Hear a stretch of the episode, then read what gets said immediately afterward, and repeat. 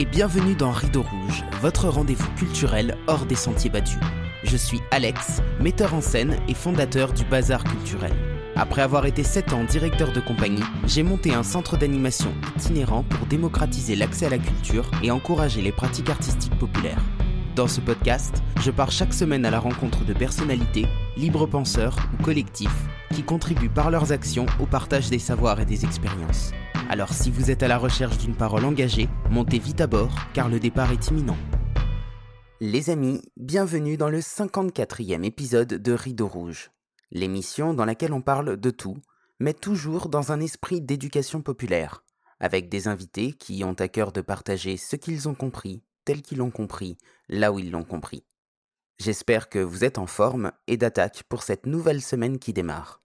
Je profite de ce début de podcast pour vous présenter Paul, le nouveau monteur de l'émission, qui m'a rejoint il y a une semaine et que je suis très heureux d'accueillir. Merci Paul et bienvenue dans l'équipe. Car oui, à deux, on est déjà une équipe. Et aujourd'hui, justement, c'est un travail d'équipe que l'on va mettre en avant. Celui de l'Association des droits des enfants placés et de leurs familles. Créée en 2022, cette association, à vocation nationale, défend les droits fondamentaux des enfants placés à l'aide sociale à l'enfance. Elle organise des événements dans le but de mobiliser, de sensibiliser, mais surtout d'informer l'opinion publique sur un sujet très méconnu et qui pourtant mérite toute notre attention. À mon micro ce matin, Jocelyne Jantarelli, fondatrice et présidente de l'association. Bonjour Jocelyne. Bonjour. Vous allez bien? Très bien, merci. Je suis, je suis content de vous accueillir euh, ce matin pour parler euh, du, du travail que fait votre association, que j'ai découvert un petit peu par hasard. Euh, donc j'ai j'ai assez hâte d'en savoir plus sur à la fois sur vos missions et aussi sur ce que vous défendez. Avant ça, j'ai un petit jeu à vous faire faire. vous, vous étiez au courant, alors je vais tirer une carte au hasard. En ce moment, une activité qui vous détend. Ah, la batterie. Oh, vous faites de la batterie. Oui. dans un groupe ou euh, en solo? Oui, je prends des cours et puis on a, j'ai un groupe euh, de, de rock. Ok, ok. Et est-ce qu'on peut vous entendre quelque part ou... Là, c'est un peu les débuts du groupe. je suis pas non plus. enfin bon, je m'amuse bien en fait, ça me fait du bien. Super. Alors, est-ce que vous pouvez euh, nous dire un petit peu quelle est votre association, qu'est-ce qu'elle fait? Et surtout comment est-ce que vous en êtes venu à vous intéresser à ce sujet? Parce que vous, vous êtes la présidente donc de cette association, si je dis pas de bêtises. Oui, oui, je suis la présidente de l'association qui s'appelle Association de défense des droits des enfants placés et de leurs familles. Elle a été créée en mai 2022. Nous étions deux à l'origine, suite à un travail de recherche important et sur de nombreuses années. C'est un travail de 7 à 8 années de recherche, de lecture, de rencontres, de, euh, d'interpellation des politiques, euh, voilà, jusqu'à ce qu'on se dise qu'il était nécessaire de se constituer en association pour, il me semble, être mieux entendu et être reconnu. Et cette association été justement reconnue d'intérêt général à caractère social, association désintéressée. Euh, voilà, donc j'étais infirmière scolaire et euh, j'avais l'occasion de recevoir des, des jeunes euh, enfants placés à l'aide sociale à l'enfance puisqu'il y avait un foyer une maison d'enfants à caractère social, les MEX, qui était à côté de mon établissement et on recevait euh, une petite dizaine quand même d'enfants euh, entre le collège et le lycée, ce qui fait que j'ai pu suivre des, des, jeunes sur même euh, une dizaine d'années, puisqu'il y en a une qui a fini le lycée, enfin même deux qui ont pu finir le lycée.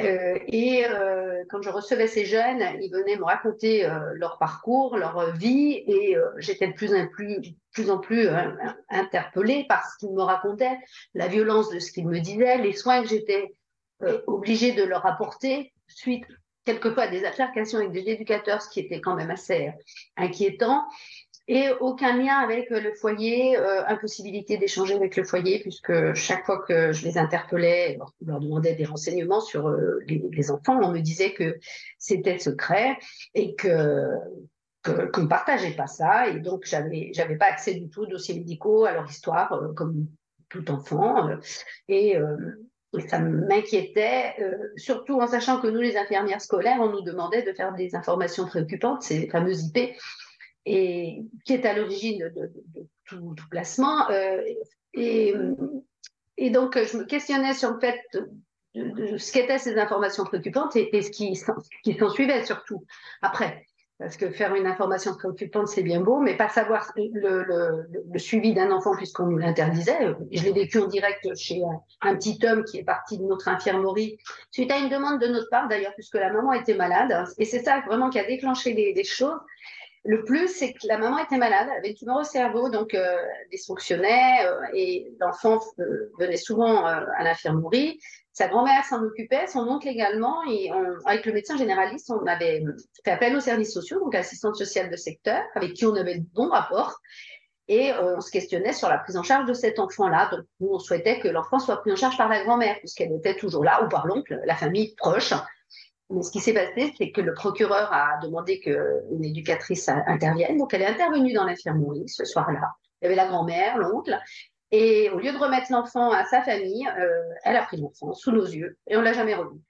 Le lendemain, il était déjà déscolarisé, plus dans notre établissement. Et quand j'ai appelé assistante sociale en disant mais je me questionne sur euh, le devenir de petit homme, on le voit plus, on m'a dit que ça ne me regardait pas. Alors là, je me suis dit qu'il y avait quand même quelque chose qui, n'allait pas, parce que le lien avait été fait pendant plusieurs semaines et que tout d'un coup, plus de nouvelles, plus, moyen de savoir où était l'enfant. Euh, la grand-mère et l'oncle très désemparés puisque on leur remettait pas le tome. Et, et voilà euh, comment j'ai commencé quand même à me dire mais il y a quelque chose qui ne va pas. Pourquoi en fait ça nous regarde pas? Voilà un petit peu et tout le travail après que, que j'ai fait, des lectures puisqu'il y a des livres qui sont sortis à peu près à peu près dans ce même temps là, les sept années qui viennent de passer, il y a eu des choses qui, qui se sont faites puisqu'il y a eu des, des livres. Des... J'ai rencontré un jeune, Adrien Brousset, qui avait écrit Placé déplacé, qui était sur Lyon et qui me racontait sans relâche son parcours et, et qui m'initiait aussi à, à, tout ce qu'est la protection de l'enfance, puisque vraiment, il a... c'est un, un, un, sujet qui est très méconnu, c'est très opaque, c'est très fermé. Et euh, pour comprendre, il faut vraiment euh, euh, rentrer dans, dans, le sujet et, et étudier, euh, étudier le fond, en fait, autrement, euh, en, en, fait, on n'y comprend rien. Donc, Justement, est-ce que vous pourriez nous décrire comment se passe une procédure de placement et quel était votre rôle là-dedans? Vous me parliez d'informations préoccupantes. Alors, pour les personnes qui ne sont pas du tout dans le social, je veux bien que vous décriviez en quoi ça consiste et que, enfin voilà, que vous refassiez un petit peu le, le topo pour les personnes qui ne voient pas bien de, de quoi on parle. En fait, l'information préoccupante, IP, euh, on pourrait euh, l'appeler signalement. Les gens comprennent mieux signalement. C'est comme l'ASE, aide sociale à l'enfance, comprennent mieux DAS. C'est des sigles qui ont changé. Donc, en fait, tout commence effectivement par un signalement, par une information préoccupante qui peut être faite de manière anonyme et par n'importe qui. Donc, souvent, euh, ça peut être des voisins, ça peut être l'école, souvent, un médecin, l'hôpital, un psychologue, ça peut être tout le monde, en fait. Hein, tout le monde et en fait, tout le monde doit pouvoir être en capacité de faire un signalement quand on suppose que l'enfant est en danger. Ça, c'est aussi euh, la loi qui l'exige. On ne doit pas fermer les yeux sur un, enfant en danger. Sauf après, alors l'information préoccupante euh, est, gérée par ce qu'on appelle la CRIP, euh, la cellule de regroupement des informations préoccupantes. Et il y a certaines informations préoccupantes qui vont être annulées, comme pas jeter au panier, mais voilà, qui ne sont pas préoccupantes pour le coup et qui ne vont pas aboutir à, à aucune mesure, et d'autres, bien au contraire, qui vont aboutir à certaines mesures. Donc, les gens vont voir arriver. Certaines euh, familles ne sont pas au courant non plus qu'il y a une information préoccupante en cours. Donc, ils le découvrent. Oui, parce que c'est fait de manière anonyme euh, parfois, donc euh. Okay. Voilà, donc ils le découvrent. Euh, et là arrivent effectivement les assistantes sociales à la maison et quelque chose qui commence à, à, à s'enchaîner. des gens qui viennent vérifier. Mais pourquoi pas? Il y a des, enfants maltraités, on n'est pas là pour dire que ça ne doit pas se faire. Donc, euh, les assistantes sociales font une enquête euh, et puis euh, les services, ça, démarre comme ça, ça, ça aboutit sur le bureau d'un juge pour enfants, donc la procédure commence, la procédure de, de judiciaire, on va dire. Et c'est le juge pour enfants qui établit s'il y a une suite ou pas et qui va mettre en place une AEMO ou un placement ou voilà, suivant la, la situation. Donc, plus souvent, c'est des AEMO, c'est aide euh, éducative en milieu ouvert. Donc, c'est un éducateur qui va passer une fois tous deux mois, vérifier si tout va bien, accompagner la famille, soutenir la famille. On n'a pas d'objection à ça. Ça peut être un soutien à la parentalité si c'est bien fait. On n'est pas opposé à ça. Donc là, dans ce cas-là, ça veut dire pardon, que l'enfant reste dans la famille avec ses parents, mais qu'il y a un éduc euh, qui vient de temps en temps pour vérifier que ça se passe bien et pour accompagner l'enfant dans, euh, dans son, ce qu'on pourrait appeler euh, son, son parcours d'émancipation. Voilà, c'est ça. Donc euh, d'accompagner la famille, puisque on sait quand même qu'il y a des familles fragiles, en difficulté et qui ont besoin d'aide.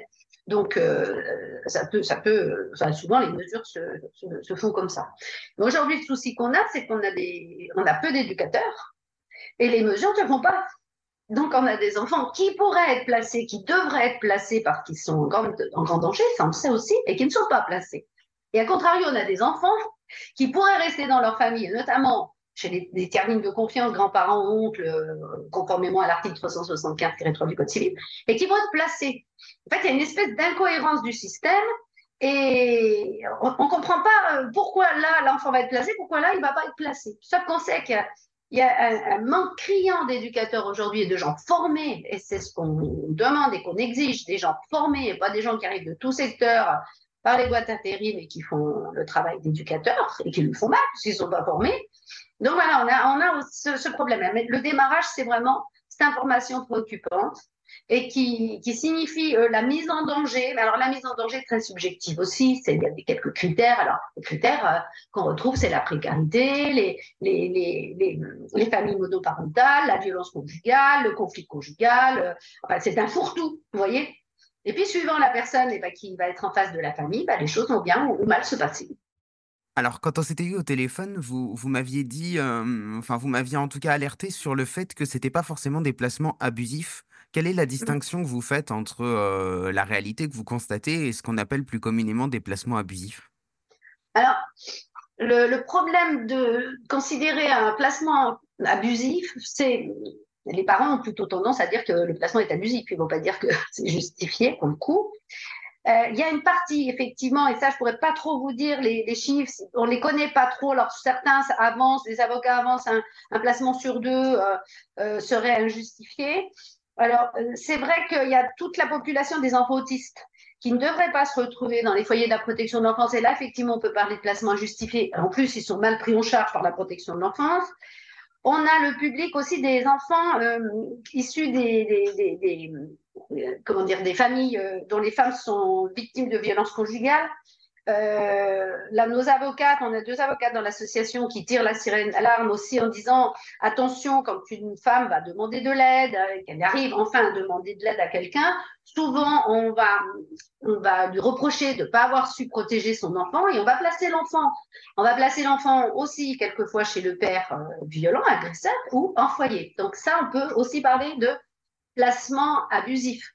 On peut parler aussi de placement injustifié dans les cas d'inceste, mais bon, ça c'est encore un autre sujet, mais on voit aussi des mamans qui vont alerter sur le fait que le parent est incestueux et qui, pareil, même schéma, vous n'avez pas protégé votre enfant. Donc l'enfant peut se retrouver aussi chez le père agresseur ou placé. Donc là, on peut parler de placement abusif. Euh, après, en quantité, pas les chiffres honnêtement, je vous dirais des bêtises, hein. Mais après il y a quand même aussi, ça il faut pas l'oublier, et on oublie souvent qu'il y a des placements qui sont justifiés. Et nous, on part du principe, on n'est jamais passé par l'angle du placement abusif, c'est on part du principe que tout enfant placé a notre intérêt. Euh, et euh, on n'est pas juge, on ne sait pas euh, si c'est justifié ou pas, c'est pas moi qui décide, je suis pas juge ni avocate, mais que tout enfant placé aujourd'hui doit pour autant, quand il l'est, et on sait que ça va durer un moment, hein, parce qu'il va rentrer vite, mais il va sortir euh, difficilement de ce circuit-là, eh bien que l'attention qu'on doit porter à ses enfants, quels qu'ils soient, d'où qu'ils viennent, euh, doit être celle-ci. L'acide décrit 54 euh, droits. Donc, la CID, c'est une Convention internationale des droits de l'enfant qui a été ratifiée, qui est fêtée tous les 20 novembre ça fait 34 ans maintenant, hein. donc euh, euh, qui décrit des droits fondamentaux des enfants et notamment euh, l'accès à la scolarisation, la culture, les soins, le droit de vivre en famille et le droit d'être aimé. Et c'est des droits aujourd'hui qui sont bafoués. Donc nous, on est là surtout pour ça, pour défendre les droits des enfants placés. Tout à l'heure, vous disiez que le, le principal souci, c'était que le système fonctionnait mal. Qu'est-ce qui fait que ce système fonctionne mal? Selon vous? Alors aujourd'hui, ce qu'on peut entendre, et de partout, hein, c'est les éducateurs, les, de, partout. Et là, je vais à la rencontre de maisons d'enfants actuellement, c'est la période de Noël, et on, distribue des cadeaux, des jouets. Voilà, les Instos du Cœur nous ont gracieusement euh, offert des cadeaux, des, particuliers. Et j'en suis quand même à, la troisième maison d'enfants qui nous accueille pour le coup, puisque nous, notre objectif, c'est de travailler avec et pas contre. Euh, et les directeurs de ces maisons-là ont tous le même discours c'est un manque de personnel client qui, qui renforce la maltraitance. Euh, et euh, il se voit, euh, confrontés au fait que des éducateurs sont à bout de souffle, n'en peuvent plus, s'arrêtent pour maladie, démissionnent, euh, font des bords route, enfin bon, c'est un système qui est comme ça. Et arrivent des, des éducateurs qui arrivent par les, les boîtes d'intérim, hein, qui vraiment, là, c'est la poule aux pour certaines, et qui, euh, et, et, qui ne sont pas formés. Le dernier directeur que j'ai vu euh, récemment me disait, moi, quand je reçois des gens, il y a des chauffeurs de taxi, des cuisinières qui arrivent. Il me dit, c'est pas possible. Et des gens qui viennent leur dire, leur motivation, c'est j'aime les enfants. Donc lui me dit, moi je renvoie, ce n'est pas une motivation, c'est donc pas de diplôme et euh, ils, se, ils sont vraiment euh, dans une impasse, plus les horaires. Il me disait qu'en fait, il y a des horaires d'internat forcément, euh, les gens finissent tard, euh, ça ne fait pas, hein, hein, c'est comme le système de santé. Et des jeunes femmes qui deviennent mamans, euh, bah pour elles, c'est pas gérable avec une vie de famille. Donc certains vont dans d'autres secteurs où ils vont travailler 9h, 17h et quittent les, les, maisons d'enfants qui ont, des horaires d'une amplitude beaucoup plus large. Donc, et puis le nombre d'enfants qui augmente dans les maisons d'enfants donc il y a vraiment quelque chose qui dysfonctionne et, et beaucoup de gens le savent, mais euh, on a plutôt tendance à fermer les yeux parce que le social, c'est quand même un peu le parent pauvre, hein, quand même. Hein. Oui, mais le, le, problème vient pas que des travailleurs sociaux, j'imagine, parce que si vous me dites que tout le monde peut faire un signalement, pour le coup, euh, c'est pas que le rôle des travailleurs sociaux, même si j'entends bien qu'ils sont débordés. Euh, mais du coup, il y a certainement un problème aussi au niveau du juge ou des instances qui prennent les décisions de placement. Alors là, on a d'autres sujets aussi, c'est que les avocats aujourd'hui alertent. Alors on en a deux hein, qui, sont très très pointus sur le sujet, Maître Serrada et Maître Mas. À Paris et à Marseille, ils ont écrit des livres. Maître Serrada vient d'écrire un livre sur les justement placements abusifs et Maître Hamas sort son livre aussi sur ce qu'il a vu.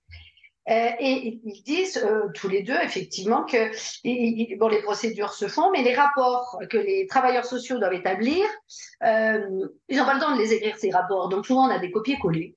Il y a des erreurs dans les noms, il y a des erreurs dans les dates de naissance, c'est assez effarant. Et ça gêne personne, hein, c'est comme ça. Et les rapports sont apportés au juge, on va dire la veille du jugement, les avocats, euh, quelquefois, n'ont pas le temps de les lire ou l'ont vraiment le jour du jugement. Vous imaginez un rapport, vous avez le jour du jugement à lire. Ils n'ont pas le temps, les parents n'ont pas le temps. Et en fait, ce fameux contradictoire n'a pas lieu. Les juges pour enfants, aujourd'hui, s'appuient vraiment sur les rapports des travailleurs sociaux puisqu'ils travaillent ensemble et ils font confiance aux travailleurs sociaux. Et dans les, procédures, les parents qui se ruinent en frais d'avocat parce qu'une procédure, euh, c'est cher, il y a du travail derrière, donc effectivement, il y a un coût. Et, euh, et les parents euh, découvrent aussi des, propos dans les rapports qui souvent sont à charge et souvent faux. c'est ce qu'on nous, moi j'ai une écoute téléphonique et c'est constamment ces choses qui reviennent, mais j'ai pas dit ça madame, et je me suis pas comportée madame, et voilà ce qui, qui s'écrit, voilà ce qui se dit.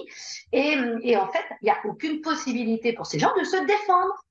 Et les avocats le décrivent, ça. C'est en huis clos. En plus, ce n'est pas public. Euh, et, les décisions, et on le sait bien, sont souvent prises avant que l'audience ait lieu. Ça veut dire que c'est préjugé. C'est-à-dire qu'il y a des gens qui me disent on a une audience telle date, mais on a déjà des vacances prévues trois mois après. Donc, conclusion, le placement est préconisé à l'avance par les éducateurs, le juge suit, et ce qui fait que les gens, quand ils y vont, c'est mort d'avance, c'est couru d'avance, l'enfant reste placé. Il y, a des, sorties, des manlevées de placement, on en a, on a des réussites, on a des avocats qui se battent comme comme c'est pas permis pour sortir des enfants de là, mais euh, aujourd'hui, c'est vraiment euh, ce problème-là au niveau des magistrats qui entérinent des décisions sans, entendre, même pas entendre les enfants, parce que les enfants peuvent avoir leur avocat, hein. ils ont le droit d'avoir un avocat, ça il faut bien que les enfants le sachent, mais ça va être pareil, ils vont pas être entendus. On a des enfants qui aujourd'hui écrivent au juge, on a des lettres euh, d'enfants qui, qui, hurlent, qui leur désarroient, qui, qui demandent à voir leurs parents, qui demandent à, être entendus par le juge, on leur répond pas. Donc nous, on est là vraiment euh, pour dénoncer ça, pour, pour que ça change en fait. Il y a des lois qui existent, la loi de 2002, la loi de 2005, 2016, l'avenant de, Adrien Taquet de février 2022. Rien n'est respecté. Aujourd'hui, c'est un des secteurs où on peut se permettre de faire tout et n'importe quoi sans, contrôle. Hein. Oui. Pour résumer ce que vous disiez, ça veut dire donc que les juges s'appuient sur un document qui est fait par des travailleurs sociaux qui sont au bord du burn-out, dans lequel ils n'ont même pas pris le temps euh, d'évaluer la situation avec ce qu'elle a de positif et ce qu'elle a de négatif, et que c'est ce document qui est fait donc, on rappelle, par des personnes euh, qui ne sont pas en, pleine capacité, euh, en pleine possession de leurs moyens, qui va servir à placer un enfant. Et derrière, la famille et l'enfant n'ont quasiment aucune possibilité de, de se défendre.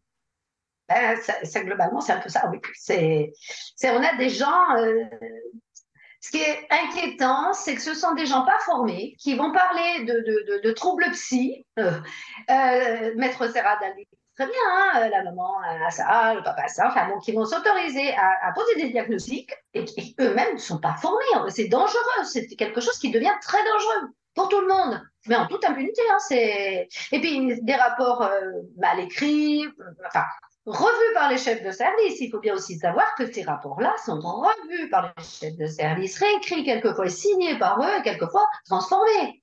Il y a, il y a quelque chose qui, qui qui, va pas en fait. Euh, et, moi j'ai vu des éducateurs me dire, mais enfin le, rapport que j'ai fait a plus rien à voir, le chef de service l'a signé, plus rien à voir. Donc, et, et, comment voulez-vous qu'ils trouvent le temps? Ils n'ont pas le temps, ils sont submergés de travail. Euh, c'est vrai que c'est euh, non-stop. C'est des enfants en difficulté qui peuvent être violents euh, entre eux et contre les éducateurs, il y, a, une réelle violence dans les maisons d'enfants. Comment voulez-vous qu'ils prennent le temps d'écrire un rapport qui fait des pages et des pages? Pourquoi ils sont changés ces rapports à votre avis? Est-ce qu'il y a une logique de, de quota à respecter? Est-ce que, ça, est que ça fonctionne par un biais de quota aussi, les placements? Alors là, oui, il y a aussi, euh, oui, euh, on a entendu très clairement, par exemple, vous avez 32 enfants dans une MEX, dans une maison d'enfants, ils vont générer des, des, dépenses et puis des recettes puisque euh, le département va, payer pour ses 32 enfants. Eh ben, il faut toujours que ce soit l'équilibre. Il faut jamais qu'il y en ait un de moins, parce qu'autrement, ben, les comptes sont, sont pas bons. Donc, en fait, si un enfant ne sort pas, il va rester. Et puis, s'il sort, ben, il y en a un autre qui rentrera. Il faut toujours équilibrer. C'est vrai que ça devient aussi une manne financière. Il y a beaucoup d'argent. Euh, on a beau dire qu'il n'y a pas de moyens. il y a 9 milliards d'euros alloués à la protection d'enfance donné par l'État, distribué au sein d'un département sans aucun contrôle. Donc, euh, cet argent-là doit aller directement à l'enfant. Et ce n'est pas le cas. Aujourd'hui, on ne va pas l'habiller correctement, ce qu'on appelle la vêture. Il y a une éducatrice qui me disait même que l'enfant a droit à une coupe de cheveux par an. Par an. Vous imaginez? Ils sont habillés avec les vêtements des autres, tout est mélangé. Enfin, c'est, incroyable. Il faut vraiment, vraiment le dénoncer, tout ça. C'est grave, hein. c'est très grave. Tout à l'heure, vous avez cité un certain nombre de lois que je ne connais pas. Est-ce que vous voulez bien nous rappeler euh, ce qu'indiquent ces lois, euh, si vous les avez en tête? Bah, la, dernière loi, la loi de février 2022, elle redit bien euh, de respecter l'article de loi 375-3 du Code civil. Donc, c'est avant tout placement d'aller rechercher dans la famille avant de placer ce qui n'est pas fait, puisque l'entourage, on ne va pas l'interroger. On, on, oublie que l'enfant est une famille, en fait. Euh, la non-séparation des fratries, parce que souvent ces enfants-là sont séparés dès le départ, l'entourage, la scolarisation bien évidemment, les soins, enfin tout ce que j'ai pu vous dire, c'est redit dans ces, dans, ces lois, c'est, c'est très précis, les lois sont bien faites, elles sont bien écrites, mais elles sont respectées. Oui, donc c'est pas un problème de loi, euh, de loi mal faite, c'est un problème de loi pas respectée, ce qui est encore euh, plus grave, quoi. Parce que pour le coup, et oui, elle a été revue, elle a été corrigée, il y a des amendements, voilà, c'est des amendements qui sont faits dessus. Il y a des gens qui s'y intéressent, euh, il y a des députés qui s'y intéressent. Je passe mon temps à rencontrer des députés qui m'interrogent sur les lois aussi. Ils, revoient ces lois, mais euh, sur le terrain, en fait, rien n'est respecté. Euh, on a des, des, oui aussi là, le non-hébergement en hôtel, puisqu'on retrouve des jeunes dans des hôtels aujourd'hui. Donc, euh, et ils sont pris, euh, pris, au piège par les réseaux de prostitution, parce que souvent c'est des, des, hôtels, euh, c'est l'argent de sommeil, hein, donc les, réseaux de prostitution sont là, donc les jeunes filles se retrouvent dans des réseaux de prostitution. La drogue, c'est ça la réalité quand même. Hein. Ils sont pas, ils sont pas à l'école, donc qu'est-ce qu'ils font? Ils sont dans les rues toute la journée. Qu'est-ce qu'ils font? Ils font des mauvaises rencontres. Et, et quand ils fuguent, bah c'est vrai, on a des tas d'enfants qui fuguent et on ne les cherche pas. Pas des enfants qu'on va chercher. Et puis quand il y a des enfants qui meurent, le dernier exemple malheureux, c'était cette petite Méline qui a 11 ans, euh, le 24 octobre, est décédée euh, suite à sa pendaison dans sa chambre. on en a d'autres exemples. Hein. Anthony qui est mort dans un, dans un, camping, qui est resté dans un camping euh, au froid, qui est décédé. On a Kimberley qui est jeté d'un pont, une autre jeune fille qui, s'est jetée d'une fenêtre. On en a. J'ai des éducateurs aujourd'hui qui me disent, oui, mais il y en a eu un autre pendu dans, dans une ex. Mais qui nous le dit? Dans les médias, vous ne le voyez pas, personne n'en parle. Vous voyez, c'est des enfants qui disparaissent du système, qui sont les oubliés de la, de République. Ça n'intéresse personne, c'est un enfant de la DAS. Donc un enfant de la DAS, hein, il y a 50 ans, savait ce que c'était. Ben, c'est la même chose aujourd'hui. Vous voyez Et puis, ça n'arrive qu'aux autres. Donc, cette fameuse phrase, et puis il n'y a pas fumée sans feu. Donc, vous savez, toutes ces phrases bien placées. Et c'est vrai que cette petite fille, euh, moi, j'étais alertée par des, éducateurs de l'Oise qui m'ont raconté les conditions d'accueil dans cette maison d'enfants. Ça a été euh, des entretiens lourds, épuisants et mais riche dans renseignements. Et j'ai fait un rapport suite à ces témoignages. Le rapport euh, a été signé par des membres de mon association et autres. Il y a une pétition qui tourne encore. On est à 280 signatures sur, euh, euh, sur le site. On a fait un rapport très circonstancié, il doit tenir 15 pages, qu'on a envoyé le 11 décembre à monsieur et madame Macron, à madame Charlotte Cobel, à madame Elisabeth Borne, et puis d'autres, des députés, des sénateurs. Et j'ai eu l'heureuse surprise d'avoir eu une réponse trois jours après mon appel, où on me dit que Madame Borne a été très interpellée par le décès de cette petite fille et qu'ils vont interpeller euh, la préfète de l'Oise et qu'ils me donneront des. J'espère euh, ce qui se passera derrière. On ne manquera pas quand même de le solliciter pour savoir, parce que nous, ça ne suffit pas une lettre, une réponse. C'est très bien qu'elle ait été faite si vite. En général, ça met trois, quatre mois avant d'avoir des réponses. Il y a eu des réponses de Mme Macron et de Mme Charlotte Cobel très, très poli, très, pas de reproches à, faire, mais rien ne bouge. Et là, pour le coup, Madame Elisabeth Borne, j'espère qu'effectivement, elle fera bouger les choses. Parce que là, ça devient de plus en plus grave. Vous imaginez une gamine de 11 ans qui se pend dans sa chambre. Et on me dit, en face, bon, oui, mais ça arrive dans les familles. Ah ben oui, d'accord, mais enfin, la protection de l'enfant, je suis désolée, c'est là que ça ne devrait jamais arriver. On ne peut pas euh, reprocher aux familles des choses placer leurs enfants et puis les conduire à la mort dans ces foyers. Ça, c'est non. Et c'est vraiment ce qu'on dénonce. C'est non, pas de maltraitance dans ces foyers. Éduqués, ils devraient sortir avec des diplômes, avec euh, un bon bagage pour être des citoyens comme les autres et non pas finir à la rue comme un quart des SDF aujourd'hui moins de 25 ans qui sortent de la zone. Les chiffres sont, pour coup, sont très clairs. Les 70% sont sans diplôme.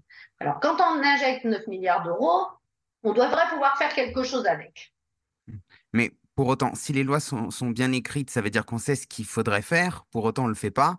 Euh, du coup, ça veut bien dire qu'il y a une politique de l'autruche. Donc, est-ce qu'on peut attendre encore quelque chose de, nos gouvernants? Et, euh, si oui, euh, si oui, quoi? Ah ben, nous, ce qu'on leur demande, c'est des contrôles des maisons d'enfants. Déjà, rentrer d'une manière inopinée, de jour comme de nuit, comme dans les prisons. Hein. On va vérifier ce qui s'y passe. Maintenant, on prévient. Hein. Vous savez, on prévient, ça tout va bien dans la Mex où elle a été euh, pendue, il y avait des gens qui étaient passés qui avaient dit que tout allait bien, hein, alors que c'était pas vrai. Des contrôles, des contrôles sur l'argent, effectivement, des contrôles sur tous les diplômes, euh, pas mettre n'importe qui, des contrôles sur les casiers judiciaires, ça commence à arriver, mais jusqu'à présent, ce n'était pas le cas. C'est avant, pendant et après.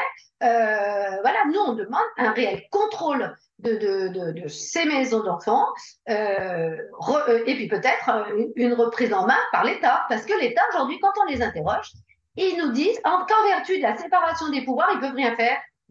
Et à un moment donné, donc nous, cette phrase-là, c'est plus possible de l'entendre, et on demande vraiment que l'État se repenche sur ce sujet. Et aujourd'hui, c'est criant, hein, parce que je pense qu'on n'est pas loin d'une explosion parce qu'il ne faut pas qu'on oublie que les jeunes qui sortent aujourd'hui ne se cachent pas d'avoir été placés, contrairement à nos anciens, qui avaient tellement honte, on leur avait tellement fait baisser la tête, hein, tellement humilié, que des gens, à part Madame Borne qui sort euh, de Polytechnique parce qu'elle a été euh, pupille de la nation, et qui sort avec des bagages euh, grâce peut-être au système, puisqu'elle a eu une bourse d'études, et tant mieux pour elle, mais il y en a combien qui sortent euh, bardés de diplômes Très très peu? Et c'est ceux-là qu'on interroge, parce qu'effectivement, s'ils ont, eu cette chance-là de sortir, et bien qu'ils aident les autres de la même manière, et qui, et qui, qui, permettent d'avoir un regard éclairé sur le sujet. Euh, mais euh, j'ai des contacts avec des députés, J'ai une députée de la République En Marche qui a quand même fait une émission à BFM du Rhône en parlant justement des enfants placés, parce que je lui ai fait une demande formelle et je lui ai dit parlez-en s'il vous plaît, c'est important. Et le jour de la Convention internationale des droits de l'enfant, elle l'a fait. Voilà, euh, euh, j'en ai quelques-uns qui quand même commencent à dire euh, qu'à l'Assemblée nationale, ils, se posent des questions. Il y, a, des groupes quand même, il y a, des, présidents de délégation des droits des enfants, il y a des... mais ça va pas assez vite. À mon sens, il y a une urgence pour ces enfants. Il faut arrêter de dire, oh ben non, la, loi de 2022, ben on l'appliquera en 2024. Désolé, moi, quand il y a un feu rouge, on l'applique tout de suite, en n'attend pas deux ans. Euh, il y, a, y, a, y, a, des responsables de tous ces dysfonctionnements de toute façon. Et c'est vrai que même quand on demande aux éducateurs de témoigner, il y en a certains qui me disent on ne témoignera pas. Ils ont peur d'être virés, ça c'est sûr, ça leur arrive, mais aussi ils ont été responsables. Parce que quelque part, ils ont, ils ont fermé les yeux, ils n'ont rien dit. Et quand on ne dit rien, eh ben, ça pose problème après. Hein. On, est, on est complice, oui, bien sûr. Mais est-ce que, est que vous ne pensez pas qu'il y a un réel intérêt à ce que le système reste tel qu'il est? Ne serait-ce que, alors sans parler de, d'aspect euh, politique ou quoi, ne serait-ce que sur un aspect financier. Euh, parce qu'un système qui fonctionne, ça voudrait dire réinjecter de l'argent euh, dans les services sociaux, ça voudrait dire former les éducateurs. Enfin, je veux dire, ne serait-ce que sur l'aspect pécunier, sans parler de l'aspect politique et des volontés de nos gouvernants, il y aurait il y aurait un réel. Euh, enfin voilà, ça, coûterait beaucoup plus cher, quoi. Alors après, plus cher, je suis pas sûre. Parce que, vous savez, un enfant qui est malmené, il va se retrouver en psychiatrie, donc ça va coûter cher, il va avoir des soins. Euh, en prison, ça va nous coûter cher. Il va devenir délinquant, donc ça va nous coûter cher. Quand il va pas prendre les, mains, les armes à la main. Euh, Mohamed Merah, les frères Kouachi, je suis désolée, euh, ils sortaient de l'ASE, hein, sans parler des tueurs en série. Hein, donc, ça coûte cher, ça, à une société, de continuer à, prendre à avoir une prise en charge parce que l'enfant n'a pas été bien pris en charge pendant le placement, vous voyez, ou avant. Quand il sort, le, gamin, il est à 18 ans, il est à la rue, il n'a rien, il n'a pas de famille, il n'a rien du tout. Donc, il y a d'autres associations qui vont venir le récupérer. Moi, ce que je dis, vous regardez cet enfant placé, vous le regardez bien, il est là, il est tout seul, il est abandonné de tous, vous savez. Euh. donc, il est tout seul, il va se retrouver euh, placé, il ne sait pas où il va atterrir, ni avec qui, il va être coupé de sa famille, coupé de l'école, coupé de ses copains, on va plus lui donner, s'il faisait de la musique, il n'en fait plus, s'il fait du sport, il n'en fait plus. Donc, déjà, on va l'écarter de tout son système qu'il connaisse cet enfant-là. Et il va nourrir tout un écosystème. C'est-à-dire cet enfant, il nourrit des éducateurs, des infirmières euh, qui travaillent, des psychologues, euh, des mais ou pas des maîtresses de maison, des jardiniers, des cuisiniers, des chauffeurs. Vous voyez, il, nourrit tout un système. Il nourrit des, directeurs d'établissement, parce que les mecs, ce sont des associations privées qui, au final, euh, fonctionnent avec des salariés directeur, directeur adjoint, secrétaire, enfin, tout ce qui fait fonctionner une entreprise. Donc, il nourrit encore tous ces gens-là, euh, puisqu'il existe. Et puis, quand il va, quand il va sortir de ce système-là, eh ben, il va encore nourrir d'autres associations qui vont venir, bien sûr, au porte l'accueillir. Et là, on va mettre en place des appartements, des... Vous voyez? Et moi, je leur dis sans arrêt, mais arrêtez, vous ne devriez pas être à la sortie. Ça ne devrait pas exister. Vous cet enfant-là, quand il sera 18 ans, il doit avoir un diplôme, être capable d'avoir un appartement et d'être autonome et, de, et, que vous en occupiez plus. Et, les, jeunes, ce qu'ils veulent, c'est sortir de ce système. Pourquoi on les retrouve à la rue Parce qu'ils veulent plus entendre parler d'éducateurs, plus de services sociaux, plus rien. Donc, ils sont à la rue. Et, euh, ils meurent dans nos rues quand même. Ça, je... et, dans une indifférence totale, c'est clair. C'est un enfant de la DAS, n'oubliez pas, c'est un enfant de la DAS. Alors, à contrario avec les anciens, je vous disais tout à l'heure, qui eux ont eu honte et, se sont cachés de leur famille même pour de dire qu'ils avaient été placés, eh bien, les jeunes d'aujourd'hui, il y a quand même des réseaux sociaux, il y a quand même tout un système qui marche et ils échangent. Ils écrivent des livres, ils font des films, ils font. Yes qui a créé un livre et a fait un film, Adrien Bourset a écrit deux livres, c'est ceux qui me viennent en tête aujourd'hui. Le sujet est, sur, est d'actualité aujourd'hui, ils le disent. Mais même en le disant, en lisant, en faisant des émissions à scandale, comme sur N6 ou des, des choses comme ça, les gens, vous savez, ils m'appellent, ah Jocelyne, t'as vu, euh, t'as vu ce qui se passe et tout Ben oui. Mais et après, qu'est-ce que tu vas faire après? Vous savez, aujourd'hui, Noël approche, qui, qui pense à ces enfants-là? Ben, Personne. Hein? Tout le monde est bien dans sa petite famille avec son sapin, ses boules de, ses boules de Noël et ses, ses papillotes, hein pendant qu'il y a des gamins aujourd'hui qui restent dans des foyers seuls hein et, et des familles séparées euh, de, leurs enfants. Euh, et il y en a beaucoup. Je peux vous dire, moi j'ai aujourd'hui une écoute téléphonique. Les gens m'appellent. tous les jours, j'ai trois, quatre appels par jour. Je ne verrai pas mes enfants à Noël, madame, je ne verrai pas mes enfants à Noël. Alors, justifié, pas justifié, je ne suis pas là pour, pour savoir ça, mais n'empêche qu'il y a une souffrance réelle en France que la famille aujourd'hui bah, personne. On prône la famille, hein, ça c'est sûr, hein, c'est magnifique. Mais n'empêche que la famille aujourd'hui, elle, est éclatée. Il y a des, femmes qui souffrent de l'absence de leurs enfants. Euh, et, on en est là. Et on est en France. Je rappelle juste qu'on est le pays des droits de l'homme. Et bien, c'est en France que ça se passe. C'est pas ailleurs. Alors, si l'intérêt, il est même pas financier euh, dans le fait de maintenir le système tel qu'il est, ça veut dire qu'il n'est que politique. Non, je dis pas qu'il n'est pas que financier. Parce qu'en fait, quand je vous dis que ça fait travailler du monde, vous enlevez tous ces gens, ils n'auraient plus de travail, c'est au chômage.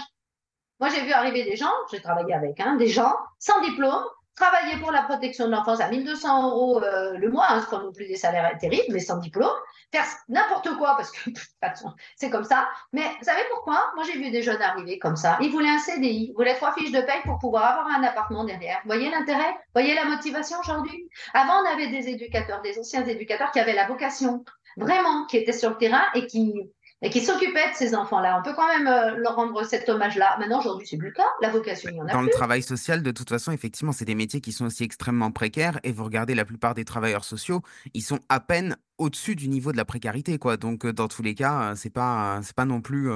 Pas tous quand même, hein. Parce que ah, pas tous. il y a des primes, il y a des primes de dimanche, la précarité, pas, pas, vraiment très juste ça. Hein. Mais moi, je pense que c'est surtout le, le, fait de, bah oui, il y a des horaires décalés, c'est plus compliqué.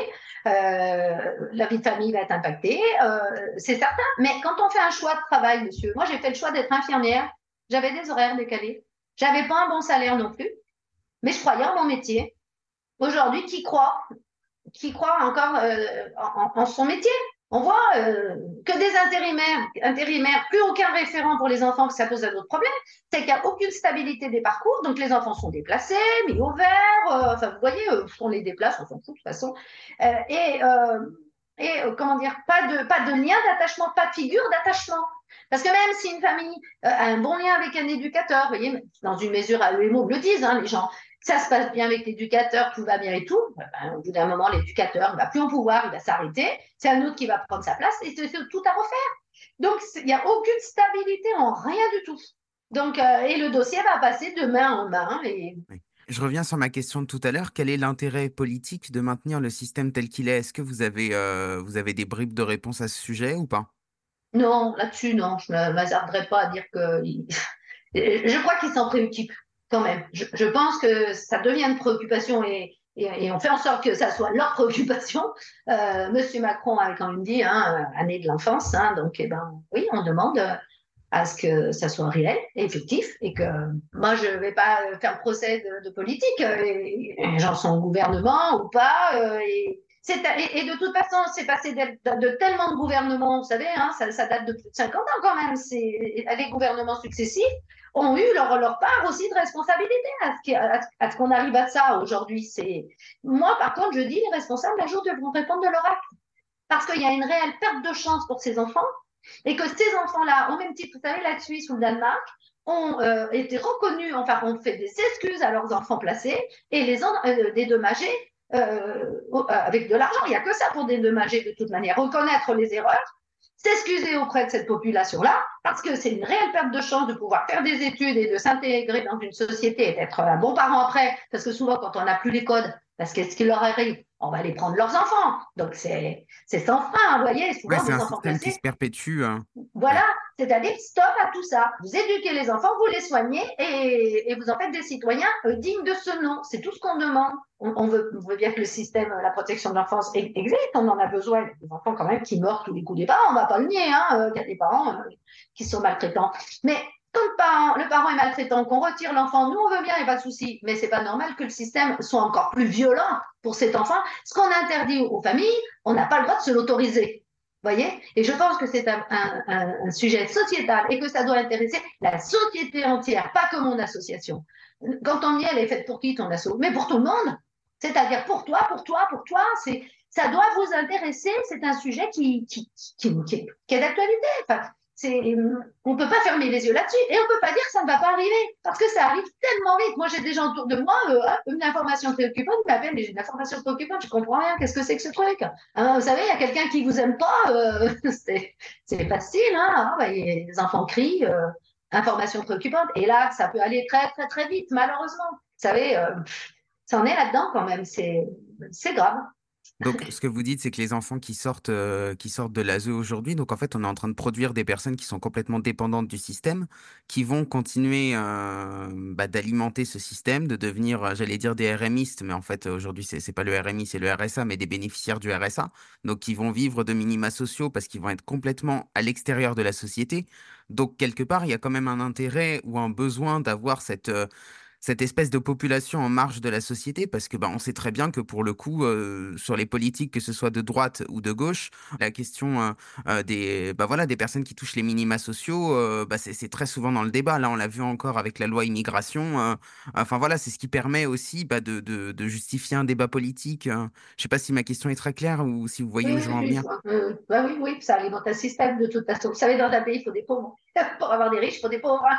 Et, on fabrique des pauvres, voilà on les fabrique et c'est grave, c'est grave. Et, nous, on veut que ça s'arrête. Ça, c'est. Vous savez, quand euh, des grandes associations, Emmaüs, Coluche, euh, la du cœur, vivent depuis euh, des, décennies maintenant, nous, on dit, on ne veut pas que ça dure des ans, notre association, parce qu'on aura raté quelque chose. Donc, le moins longtemps possible. On va donner à manger, on va donner des jouets. Alors aujourd'hui, c'est jouets, il y en a des tonnes. Hein, ça, c'est sûr qu'on n'a pas de jouets mais mais pas c'est pas de ça qu'ils ont besoin c'est d'être euh, vu euh, reconnu et puis respecté euh, nous ce qu'on demande c'est un profond respect pour ces enfants là parce qu'après tout ils n'ont rien demandé eux hein. et même s'ils ont des parents défaillants maltraitants tout c'est pas eux les responsables hein. et souvent on dit que un enfant placé il est considéré soit comme une victime soit comme un coupable mais non c'est un enfant qui n'a rien demandé et puis qui vit des choses euh, qu'il ne devrait pas vivre. Hein, et, malheureusement, ben, il y a quand même un, certain nombre d'enfants qui sont concernés aujourd'hui. Effectivement, quand on n'est pas aimé, ignoré d'une société et, et, déshumanisé quelque part, comment voulez-vous être un, un, citoyen qui va respecter des règles et des lois? Je pense que c'est bon. On a peut-être qu'ils n'ont qu'une envie, c'est de taper dans le système et puis effectivement faire des, des actes. Euh, répréhensibles, mais parce que parce qu'ils ont été aussi formés à, à être à pas respecter des règles, puisqu'on les respecte pas pour eux. À la limite, pourquoi ils respecteraient les, les règles à leur sortie? On les on les respecte pas dans les foyers. On traite mieux nos animaux en fait que euh, les enfants placés en ASE. J'ai un peu ah. cette impression dans ce que vous dites. Ah, vous savez, j'ai fait rire un peu les gens, mais moi, ça me fait doucement rire. Quand on lance une pétition pour une petite, on a mis euh, justice pour euh, Méline, et qu'on a 280 signatures, mais d'une manière tellement poussive, et qu'en face, il y a un pauvre chien, alors j'aime bien les chiens, mais qui fait 6000 euh, signatures, effectivement, je peux vous dire que les animaux sont mieux traités que les humains. Aujourd'hui, on va, on va beaucoup plus pleurer sur le sort d'un animal que sur le sort d'un enfant. C'est ça aussi. C'est quoi ça? Est compte, on lance une pétition, 280 signatures. Euh, c'est quoi? C'est rien. C'est déjà pas si mal, mais c'est rien. Puis là, là, il n'y en a plus. Hein. C'est Noël. Il hein. ne faut pas, pas oublier, c'est Noël. On va quand même pas. Euh, on va pas empêcher les riches de, de fêter Noël. Euh, les, les problèmes, c'est pour après les fêtes, quoi. Alors, on va pas empêcher les gens de fêter Noël, ça c'est sûr. Mais nous, on parle quand même de ces enfants-là à Noël, on les oublie pas. Et encore plus le jour de Noël, parce que ce sont des enfants. Donc déjà, et puis, euh, et puis, bien sûr qu'il y a un après-Noël. Noël, ça dure une journée. Hein. il y a, il y a l'après-Noël, avant Noël et après Noël, il faut faire quelque chose. Ça, c'est évident qu'il ne faut pas rester comme ça. C'est pas, pas jouable. Enfin, quelle société euh, C'est une société indigne de, ne pas pouvoir s'occuper euh, ni de ses vieux ni de ses enfants. Il y en a deux publics aujourd'hui qui sont les plus fragilisés, c'est les vieillards et les enfants dans notre pays et qu'on regarde plus, hein, parce que ils votent pas après tout. ils sont pas rentables hein, quand même. Hein. Mais ils alimentent quand même. ils nourrissent bien du monde quand même, ces gens. Donc moi, je ne manque pas de le dire. J'ai aucun problème avec ça. On approche de la fin de cet entretien. Il me reste une question à vous poser, que je pose à tous mes invités. Si vous aviez le pouvoir de changer le monde avec votre baguette magique, par où est-ce que vous commenceriez? Ah, Parce qu'il n'y ait pas un enfant malheureux sur cette planète, ça c'est sûr. Déjà, ça commence là. Voilà. L'avenir de notre pays, c'est les enfants et nos enfants ne doivent pas être malheureux. Pas ici. Merci beaucoup Jocelyne et euh, bravo euh, pour euh, le travail que vous faites avec votre association. De rien. Merci beaucoup d'avoir pris le temps de nous entendre. Avec plaisir. À bientôt. Merci beaucoup. À bientôt. Cet épisode touche à sa fin. Autant vous dire que cet échange m'a vraiment percuté de plein fouet. C'est une chose de relever les dérives totalitaires d'un système à bout de souffle, c'en est une autre d'en constater les dégâts sur les vies humaines. Le combat de l'ADEP et de Jocelyne m'a ému, et je tiens une nouvelle fois à leur affirmer mon admiration et mon soutien. De notre discussion, je retiens les trois points suivants. Tout d'abord, que dans le système des placements à l'aide sociale à l'enfance, on déplore de nombreux dysfonctionnements. À commencer par un manque de personnel criant chez les éducateurs, qui entraîne des conséquences terribles pour l'enfant. Fatigué, au bord du burn-out, ou bien peu formé car venant de l'intérim pour remplacer ceux qui ont été essorés par le système, ce sont ces travailleurs sociaux qui, dans leur rapport, donnent les clés qui permettront de placer ou non l'enfant. Des rapports qu'ils ont à peine le temps d'écrire car ils sont tout le temps sur le terrain. Puisque du côté de la justice, personne n'a le temps non plus de lire et d'étudier correctement les dossiers, les décisions sont la plupart du temps prises en amont, avec pour les familles aucune possibilité de se défendre. Le manque d'effectifs renforce également la maltraitance, même involontaire, subie dans les maisons d'enfants. Ensuite, que l'ensemble de ces dysfonctionnements fait qu'in fine, la protection de l'enfance ne protège plus les enfants, et s'avère même parfois plus délétère que les climats familiaux toxiques dont elle prétend les préserver. Le turnover des éducateurs fait qu'il est également pour les enfants impossible de trouver parmi leurs adultes référents de réelles figures d'attachement. Je vous renvoie à ce sujet vers l'entretien réalisé avec Ariane Biran, qui décrit très bien ce phénomène de zapping humain qui nous déshumanise. La protection de l'enfance n'est aujourd'hui rien d'autre qu'une usine à fabriquer des pauvres, qui vivront pour la grande majorité en marge de la société, voire même à la rue, puisque Jocelyne nous dit que 25% des sans domicile fixe sont issus de l'aide sociale à l'enfance. Enfin, que le pouvoir entretient ces dysfonctionnements, puisque l'élevage de poulets en batterie est devenue l'aide sociale à l'enfance, sert à alimenter financièrement et politiquement tout l'écosystème qui gravite autour de l'enfant. Les éducateurs, les infirmiers, les agences d'intérim, les maîtresses de maison, les directeurs d'établissement, les avocats, les juges et enfin les politiques qui se servent des marginaux qu'ils ont eux-mêmes créés pour justifier leur discours de haine des pauvres et leur faire porter les différents maux de la société. Comme les lois existent mais qu'elles ne sont pas respectées, ça montre bien que tout le monde sait que ça dysfonctionne, mais que personne n'a intérêt à ce que ça change. À l'heure où nous avons enregistré l'épisode, Elisabeth Borne était encore à Matignon, ce qui n'est plus le cas aujourd'hui. Mais que pouvons-nous attendre de plus de son successeur, qui n'hésite pas à retoucher sa propre biographie pour se positionner en victime du harcèlement scolaire et faire son beurre sur les vraies victimes, qui, elles, en souffrent? Si le podcast vous a plu, n'oubliez pas de lui laisser une note positive et de vous abonner si ce n'est pas déjà fait. Et pour celles et ceux qui veulent aller plus loin, vous pouvez soutenir le bazar culturel en adhérant à l'association. Le lien est en description, de même que toutes les informations relatives au travail de Jocelyne et de l'ADEP. Merci d'avoir écouté cet épisode et à la semaine prochaine pour une nouvelle rencontre hors des sentiers battus.